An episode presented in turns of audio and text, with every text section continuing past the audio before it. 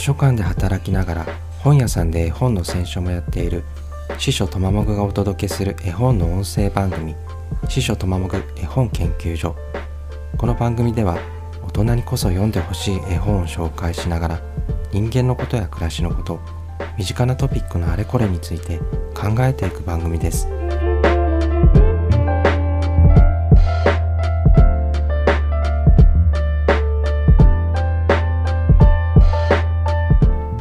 回ご紹介する絵本はのりたけゆき子さんの楽園の向こう側です。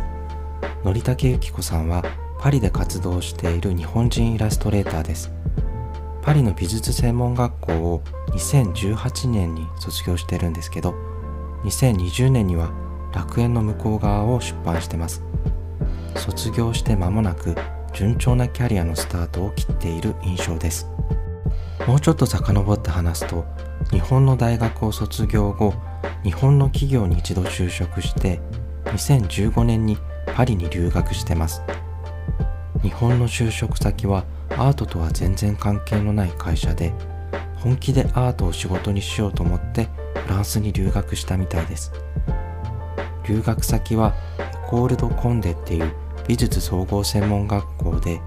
卒業制作で作った「香りの国への旅」という作品で絵本作家デビューしてます。楽園の向こう側はフランスで好評でフランス語圏の書店員が選ぶ賞があるんですけどその賞の絵本部門を受賞してます。絵本以外でも複数のエージェンシーと契約していろんなイラストを制作してます。エージェンシーのホームページでのりたけゆき子さんがこれまで手掛けたイラストが見れるんですけど楽園の向こう側とはタイプの違う絵もあってどれも魅力的です。さて楽園の向こう側ですが大きな特徴が2つあります。一つはミニチュアのような空から見下ろした眺めです。もう一つは同じ場所の田舎バージョンと都会バージョンを見開きで比較できるところです。要するに上空の同じ位置から2つの世界の移り変わりを見ていくことになります。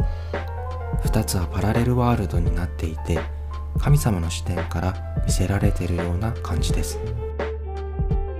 どんな2つの世界かというと一方は自然と仲良くして動物たちと共生していく世界です。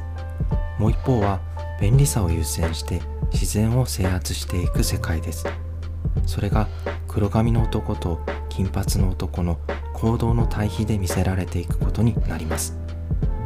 この2つの世界の違いは原住民の集落と先進国との対比のようにも読めると思います。前者のいわゆる田舎の世界は満ち足りてるように見えます。まあそれは僕が田舎好きのせいもあると思うんですけどこちらの世界では外へ外へと侵略していく動機みたいなものが不思議なほど起こってないです。もう一方の世界では自然を際限なく壊していってある意味でウイルスのように増殖していきます。ちょっと責めるような言い方をしましたけどだから悪というわけでは全然ないです。何しろのりたけゆき子さんの描く街並みがすごく美しいんです。自然を制圧していく世界が悪いとは考えてないってことがよくわかります。都会の世界の方がたくさんの人たちを養うことができるし一方で田舎の世界でいつまでも原始的な生活をやっていたらいつか飢餓の問題が出てくるかもしれない。そういう観点もあります。だから一概にどちらがいいとは言いにくいです。実際僕らが住んでいるのは金髪の男が歩んでいった文明の世界です。多分もう戻れないと思います。でももう一つの世界があったということをこの絵本は思い出させてくれます。というわけで今回ご紹介した絵本はのりたけゆき子さんの楽園の向こう側でした。次回も大人にこそおすすめしたい絵本を紹介しながらいろんなことを考えてみたいと思います。番組を気に入ってくれた方はフォローしてくださると嬉しいです。